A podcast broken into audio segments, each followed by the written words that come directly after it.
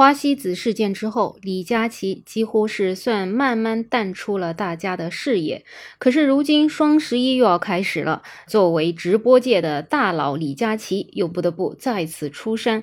可惜这一次刚出山，又再度引起了争议。这次的争议源头呢，是一个叫做海事的烤箱品牌。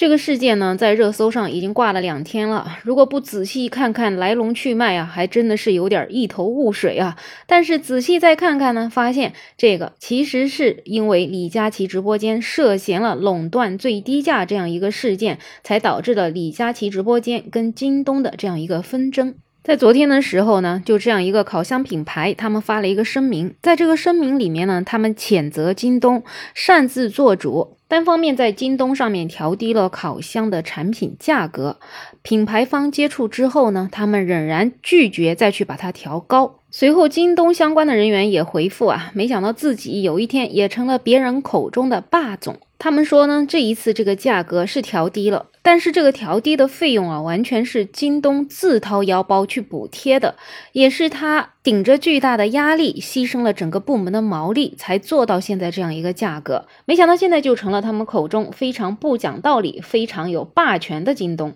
究其原因呢，其实是因为这个品牌被李佳琦直播间投诉了。因为啊，这个品牌跟李佳琦直播间签了一个所谓的底价协议，也就是说，所有面对消费者的价格，李佳琦的价格必须是最低的。所以这个时候，你京东跑出来弄了一个比李佳琦还低的价格，显然这个品牌方就要吃李佳琦的官司了。所以这位高管才出来呼吁啊，要抵制全网底价协议霸王条款。可是随后呢，这位烤箱品牌跟李佳琦都双双出来回应。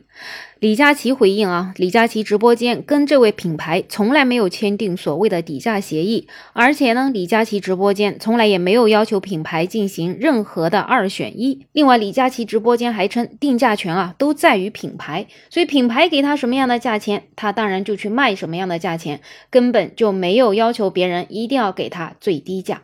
可是这样的回应有人相信吗？其实不管相不相信，我们一切以事实为根据。随后呢，新浪科技就独家获取到了一份美望直播间推广服务合同。这美望直播间呢，就是李佳琦的直播间。在这份合同当中呢，就写到这个品牌啊，需要保证它提供的赠品的价值是在保证期限内的，而且呢，在这个范围内同等条件下呢，它的价值还得是最高的。另外呢，在它的这个保证期限内啊，品牌需要保证其通过指定达人在这个合同框架下，双方约定的所有推广服务下提供的促销力度为保证期限内在保证范围内的同等条件下的最大力度。如果违约呢，品牌需要向消费者退还五倍差价，并且要向美旺赔偿违约金两百万元人民币，并且承担由于退还差价发生的一切费用和损失。听起来挺拗口的，但实际上的意思就是，你给李佳琦直播间提供的赠品得是价值最高的，然后你给李佳琦直播间提供的产品得保证全网范围内价格最低。看到这里啊，就有网友想当然的认为，那也就是说，李佳琦直播间的价格肯定都是最低的喽。当然了，因为这个垄断条款，它的价格是最低的，可是品牌方也没有办法在别的地方放出更低的价格。就比如这一次烤箱事件，因为京东自己做主把价格调到了更低，就导致李佳琦直播间去警告了品牌方。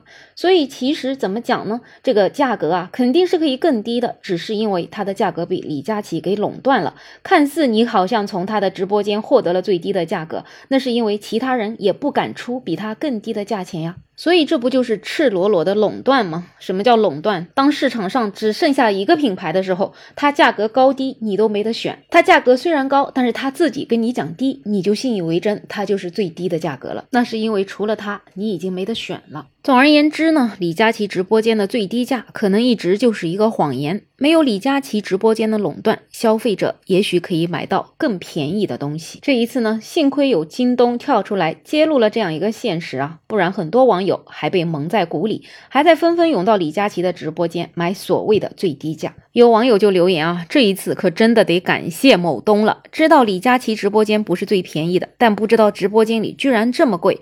直播间里六百块钱，在某东那里只需要两百块，真的是把大家当傻子了。当然了，即使证据如此确凿之下呢，仍然还有一些网友在站着李佳琦的直播间，认为一定要相信李佳琦所说的一切。我也不知道这到底是真傻呀，还是脑残粉。反正如果是我，我会怎么选呢？我当然选更。更低价了。那现在双十一来临了，不知道你会选择在什么样的购物平台购物呢？像我呀，肯定不会选择在直播间。第一呢，又耗时间；第二，还更容易被人薅羊毛。我还不如就在各个平台比一比价，哪里最便宜我就买哪里。本期话题就聊这么多，欢迎在评论区留言，也欢迎订阅、点赞、收藏我的专辑。没有想法，我是梅乐，我们下期再见。